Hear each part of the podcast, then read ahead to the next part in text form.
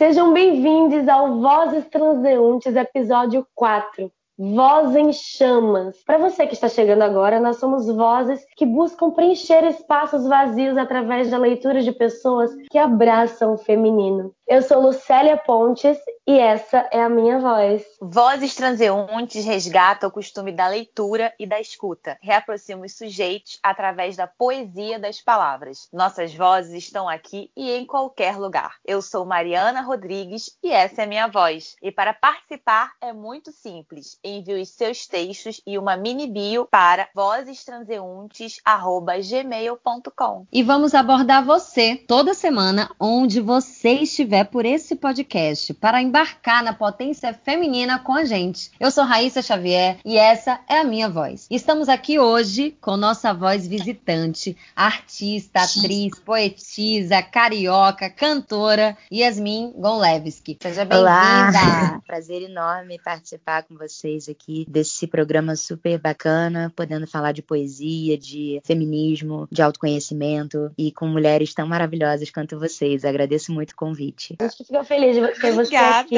Com todas as com suas certeza, vozes. A gente que agradece. A gente agradece. E quero falar que hoje a gente vai falar de voz em chamas. Chama que é uma parte do fogo. E esse fogo interno que move a gente, muitas vezes chama-se paixão. E Yasmin tem um livro chamado Fogo Frio, Poemas de Trás da Geladeira. Foi lançado em 2013. Eu queria que você falasse primeiramente desse título, né, que já chama muita atenção. Você comentasse um pouquinho, Fogo Frio me lembra algo que já foi acendido internamente, mas que hoje já não faz tanto calor, né? Já não é tão quente. Explica pra gente, na sua visão. É uma boa leitura. Eu acho que é uma das possíveis leituras. E é, eu quis brincar com essa coisa da dualidade, né? Fogo, frio, calor, uma coisa gelada.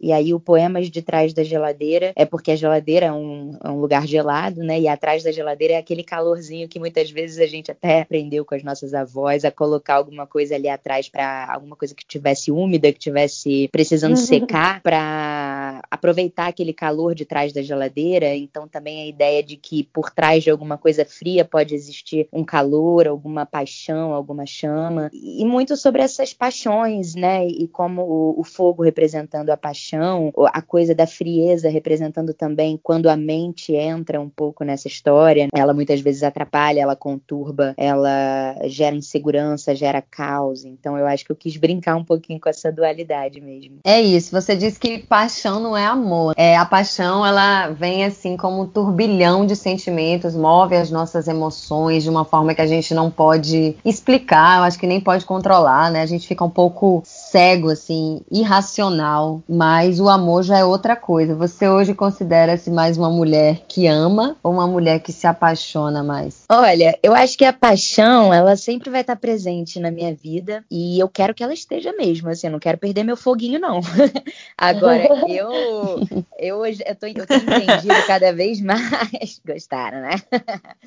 eu tenho aprendido cada vez mais ao longo do tempo que aquilo que a gente chama de amor, que a gente procura fora, ele não vai conseguir existir se a gente não encontrar dentro, né? Aquela coisa que a gente procura como materialização no mundo externo, ela precisa nascer de uma compreensão, de uma aceitação, de uma valorização da gente mesma. E eu acho que na época que eu escrevi esse livro, eu era muito mais jovem, já sou jovem, imagina então em 2013, eu estava ali no começo da minha idade adulta, passando pelas minhas primeiras experiências mais profundas em relação a isso que a gente chama de amor, né? Essa interação com outro ser humano e que muitas vezes envolve afeto, envolve sexualidade, envolve essas, essas questões todas que a gente confunde sim com amor. E hoje eu, eu entendo que o amor ele é um sentimento um pouco mais puro, um pouco é, mais construtivo, um pouco mais presente em todas as coisas assim do que a paixão. A paixão ela pode ser o pontapé inicial para construir alguma coisa que depois pode virar o amor, mas o amor em si, hoje eu vejo como algo que precisa ser ser cultivado por dentro, porque aí a gente consegue manifestar alguma coisa do lado de fora que tem a ver com esse espelho. Achei lindo isso que você falou de amor em todas as coisas, cultivar o amor em todas as coisas, né? Porque aí já traz muitos olhares em relação à beleza que é o amor, não a paixão que é fugaz, que é o fogo, né? Que lindo isso. É, eu, é. eu vejo o amor como uma matéria de construção, assim mesmo, sabe? Que é um pouco diferente da paixão. A paixão, ela pode, inclusive, te fazer fazer coisas muito, muito ruins para você, coisa que o amor não faria. O amor, ele, ele tá mais a nosso favor, eu acho. Ele tá na, no sentido da construção das coisas. O amor traz uma maturidade. É, é isso que você falou, é uma construção, né? Com certeza. É um olhar, né? totalmente. Um olhar amoroso para as coisas todas. E vem com o tempo também, né, gente? Eu acho que a gente erra, a gente acerta e a gente aprende com o que a gente vive, né? Que a vida é isso, é viver, errar, acertar, aprender e se corrigir. No nosso outro bate-papo, eu lembro que a gente comentou muito também do fogo, esse elemento de transmutação, de mudança, de transformar mesmo, né, algo. E Yasmin, você falou que queimou alguns escritos na peça. Conta um pouquinho pra gente como é que foi isso.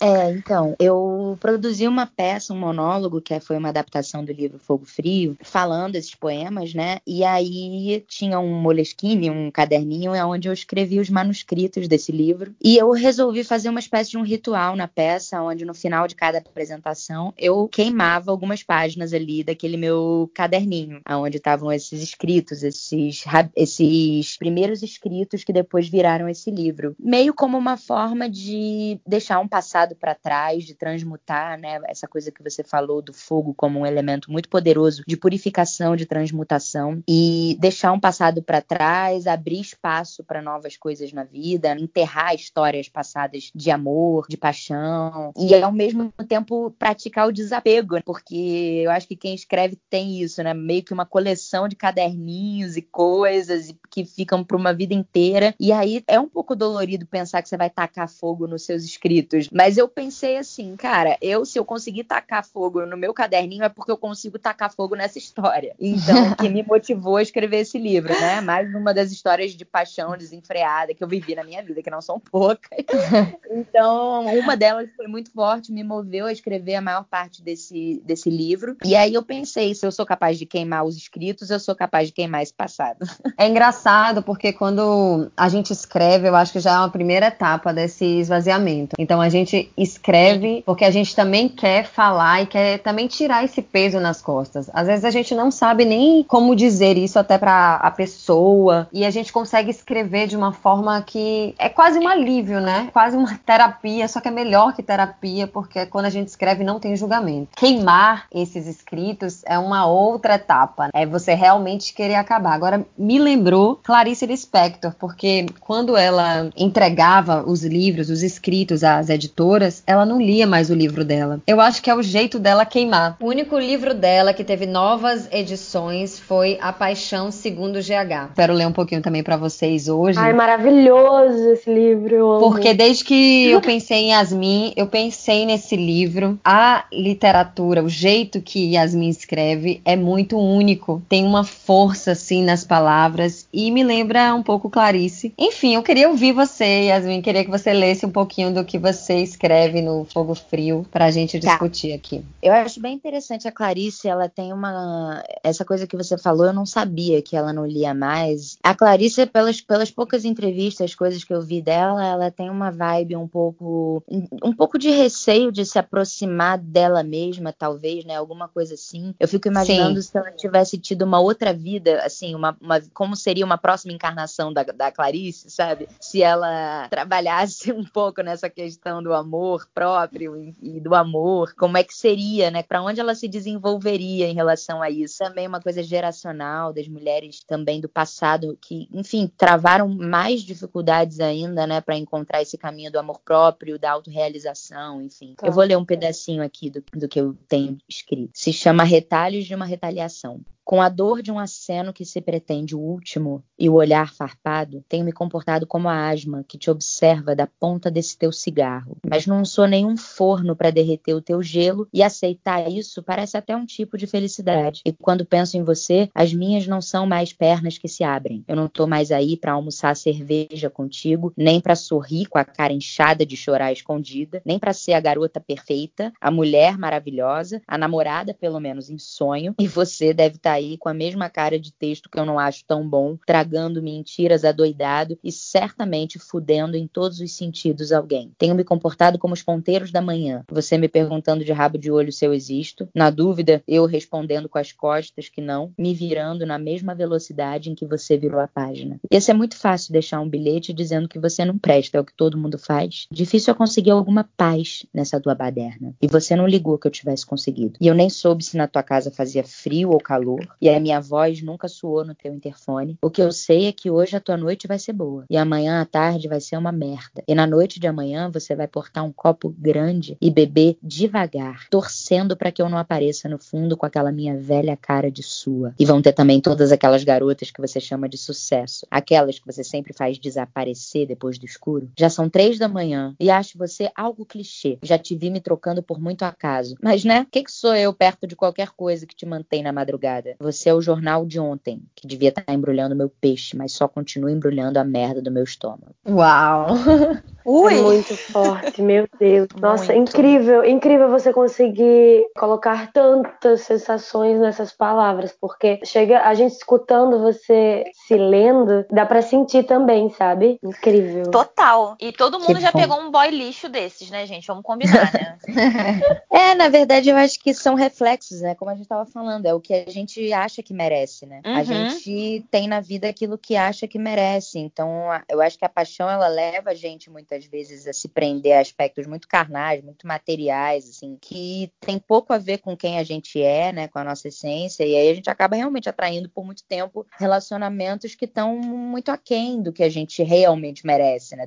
Com certeza. Agora, esse título, Retalhos de uma Retaliação, né? E quando a gente observa seu texto, dá um embrulho no estômago da gente, porque a gente também já passou por isso, acho que todo mundo passa por isso em algum momento. Com é, mas esse retalhos também me traz uma uma outra sensação. Sabe como se a gente fosse um vaso e esse vaso quebrou? Eu acho também que são pedaços de você. Você ficou em pedaços, né? Apesar de você se mostrar forte, e, olha só, eu não quero mais isso e tomara que você me veja, que você pense em mim. Você tá totalmente frágil, né, nesse momento. Tem essa dualidade assim, essa força e essa fragilidade ao mesmo tempo. Às vezes a gente tem essa sensação que a gente necessita daquela pessoa ou de de alguma coisa específica para a gente viver. E a gente não pensa que nós temos esse amor próprio que a gente precisa cultivar e que a gente pode ser muito forte. E que essa pessoa precisa entrar para somar. Que ela não é uma base pra gente, ela é uma soma na nossa história. Ela não é a necessidade. Me veio muito a imagem da costura, assim, enquanto cicatriz, enquanto o nosso corpo tá com a ferida aberta e, e ele vai se juntando tipo, a marca vai estar tá ali, mas é, fechou, né, a cicatriz. E ela tá ali, né? A me coisa veio de muito, retalhar, assim, né? De é, retalho. Me veio a costura. E também que é uma coisa super da mulher, né? A, a gente se permite sentir, a gente se permite, tem essa coisa da, do, da costura que é muito ligada à mulher, aquela que já tá entrando em outro assunto, mas Sim, foi o que te veio. É. Mas é, é, lindo, e essa, essa questão da cicatriz, eu acho que é parte da nossa história, né? A gente não tem que ter vergonha. Eu sei que, por exemplo, você, Yasmin, não pensa mais assim do jeito que você escreveu nessa época. Você tinha 20 anos. Mas que lindo é a sua história. E que lindo é saber que você teve essa consciência de falar assim, cara, não é isso mais que eu penso. Você já adquiriu uma consciência. E também eu tento entrar num relacionamento de uma outra maneira, uma maneira diferente, que não me cause tanta dor. Então, essa cicatriz também deve ser vista e deve ser admirada, porque apesar da dor que ele causou, ela foi uma conquista. Você sobreviveu, você, enfim, tem uma história para contar e tem um livro. é, eu tenho entrado muito nessa pira, assim, de ser um ser, sei lá, um ser cósmico aí do universo que veio aqui pra Terra, veio parar aqui na face da Terra para aprender o que é amor, o que é amar.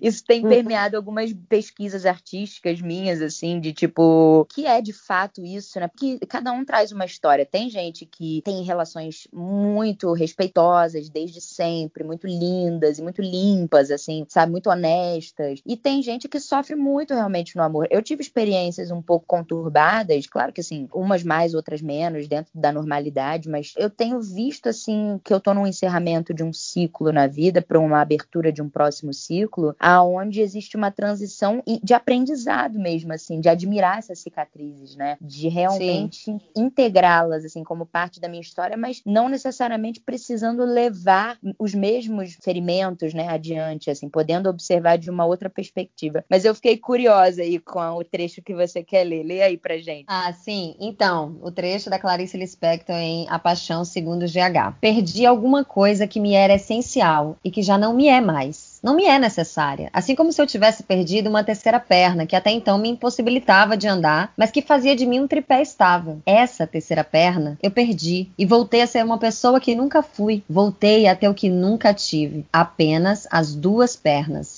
Sei que somente com duas pernas é que posso caminhar, mas a ausência inútil da terceira me faz falta e me assusta. Era ela que fazia de mim uma coisa encontrável por mim mesma e sem sequer precisar me procurar. Sim. Nossa, é muito legal essa ideia de o outro como um suporte que, ao mesmo tempo, você não se vê andando sem ele, mas ele te impossibilita de andar, né? Exatamente. É uma loucura. Ah. Eu amo esse trecho, assim, porque traz essa consciência de calma, nem sempre o que você você está pensando que é, que é necessário é de fato, entendeu? Eu acho que a gente precisa realmente se colocar nesse lugar. Calma, mas eu sempre tive duas pernas, né? Eu não, eu não posso caminhar sozinho, eu posso. Mas caminhar com uma terceira não é, é muito legal? É muito legal. Pode ser maravilhoso, pode somar. A gente pode alcançar novas montanhas. Mas Me tudo bem coisa... também andar em duas pernas. Me veio a coisa também de pausar, sabe? Pausar. Não consigo andar agora com a terceira perna. Pausei aqui. Por que, que eu não consigo? Eu tenho duas. Sim. A mim me veio um pouco uma relação tóxica, sabe? Que barra um pouco o crescimento da mulher, um pouco coisa que pede ir, de caminhar, seguir um fluxo que às vezes a gente deseja, às vezes a gente está numa relação tóxica que impede a gente de, de seguir, de fazer o que a gente realmente deseja. Mas isso acho que a maioria das vezes é tão inconsciente que a gente não, não percebe quando tá ali naquele momento, vai sacar depois de um tempo. Aquela coisa mesmo da, da do véu da paixão, né? É, o que, eu, o que eu tenho entendido sobre isso, assim, recentemente, é que muitas vezes a gente perde de vista a coisa primordial que é estar bem. Então, é, é tão simples quanto isso. E aí, tantas coisas na nossa vida são capazes de tirar a gente desse estado de plenitude, assim, de interesa, né? De completude. São possíveis relações tóxicas, possíveis paixões que vão, não vão a lugar nenhum, que vão fazer mal a gente, que vão subtrair em vez de somar. Então, quando a gente está perdido dessa noção de que o importante para mim é ficar bem, a gente vai realmente admitindo certas coisas na nossa vida, né, se subordinando a determinadas coisas. Estamos fora de, desse propósito, né? Que na verdade o que, que eu quero? Eu quero ser feliz. O importante para mim é ser feliz, é ficar bem. Não é aquela pessoa X. Se aquela pessoa X começou a entrar fora desse esquema de me fazer bem, então talvez aquilo ali não possa mais estar na minha vida. Só que se eu não tenho esse amor próprio bem desenvolvido, eu não consigo admitir isso. Eu não consigo abrir o olho, encarar a realidade, olhar isso, transformar isso, tirar essa pessoa da minha vida, seguir em frente com as minhas duas pernas, né? Então, realmente parte de um lugar que é simples, mas ele é desafiador, porque você precisa ter coragem para assumir essa simplicidade do será que eu estou bem? O simples uhum. não é simplório, né?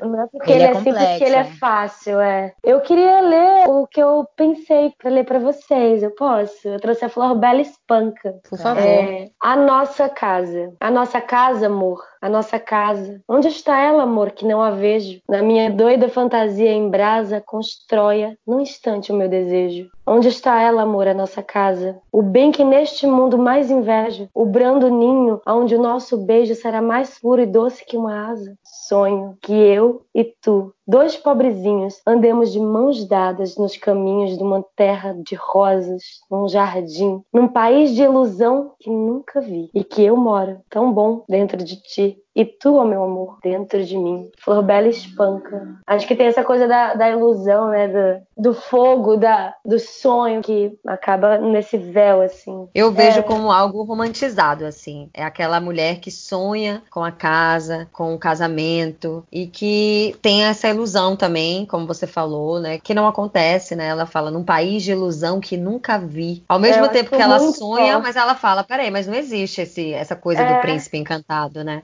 O que eu acho que é interessante é que a, a gente, quando escreve, mesmo idealizando, mesmo romantizando, a gente se coloca num lugar também de observador. É inevitável. Isso é que é tão especial na escrita. Porque você está vivendo a coisa, aquele sentimento é seu, ele é verdadeiro, mas ao mesmo tempo você é obrigado a exercitar o lugar do observador para poder narrar aquilo de alguma forma, mesmo que seja poeticamente. Nesse movimento, você já tem, já pratica um distanciamento, né? E já consegue enxergar até como uma ilusão aquilo que você sente. Eu acho que ao escrever isso, é o mágico da poesia também é isso. Acho que para além de do que a gente, enfim, eu acho que é, é realmente para a gente discordar nas interpretações, né? Cada um ter a sua, cada um partir do lugar do seu reflexo, do que que aquilo traz de dentro de você, né? Uhum. Só concordando com Yasmin, realmente quando ela vai escrevendo é como se ela estivesse pensando. É como ela, eu, eu, sinto muito que a escrita é como se a gente estivesse numa terapia, porque à medida que a gente vai escrevendo, a gente vai falando, a gente mesmo vai se tocando de das nossas próprias ações, né? Então a gente muda muitas vezes. Muitas vezes eu sento para escrever algo e me sai uma outra coisa totalmente diferente e que eu não tinha pensado ainda. E isso me desperta de outro lugar. É, outros pontos de vistas, né? Você vai conseguindo chegar com novos olhares mesmo, a partir de outras palavras de, e de, do lugar que você tá também. Né? Acho, e acho essa coisa mais mágica, assim, de tudo isso, assim, das palavras.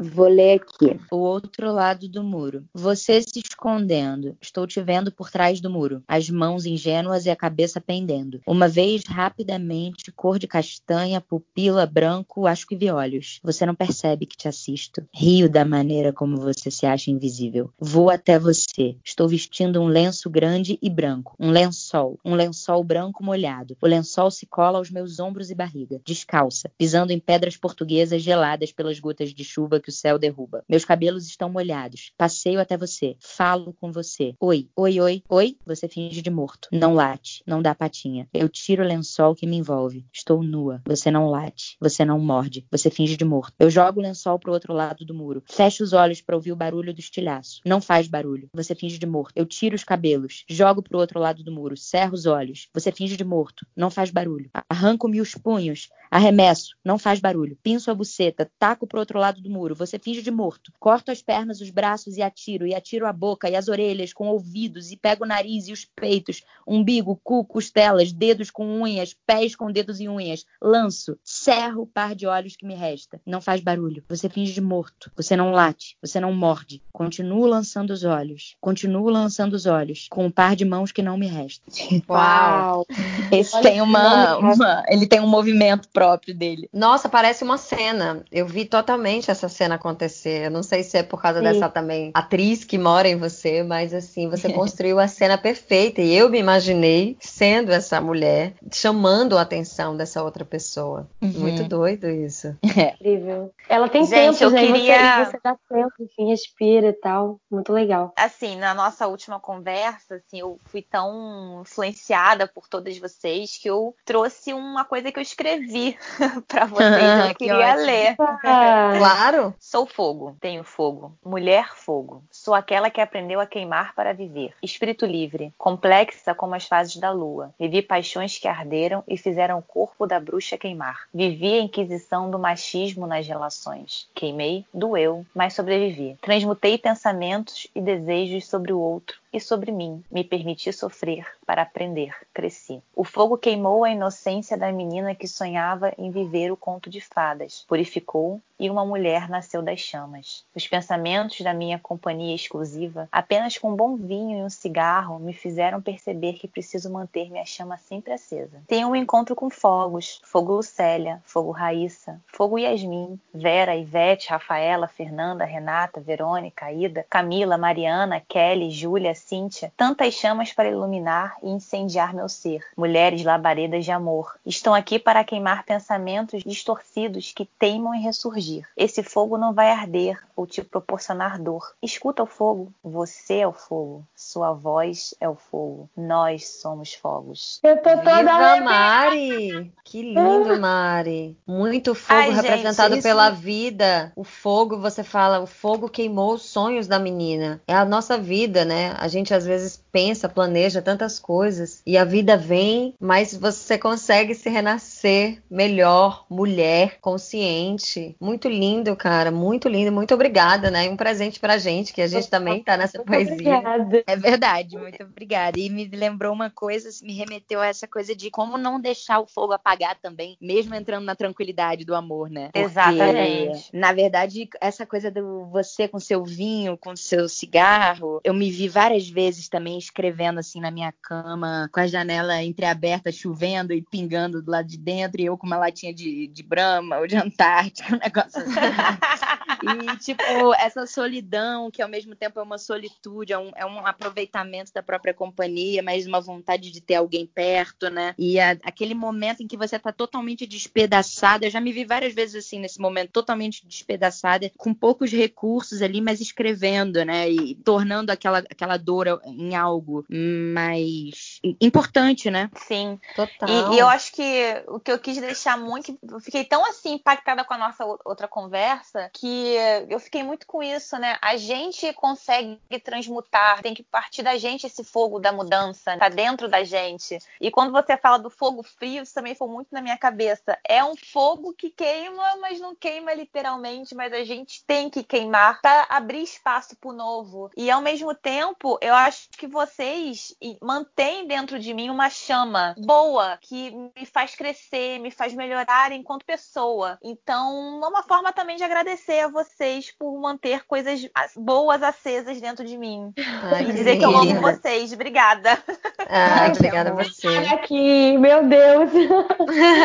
muito lindo, muito lindo mesmo. A gente está chegando no final. Vamos finalizar com uma outra poesia de Yasmin? Ai, vamos. Vamos, deixa eu encontrar uma que seja certa para esse momento.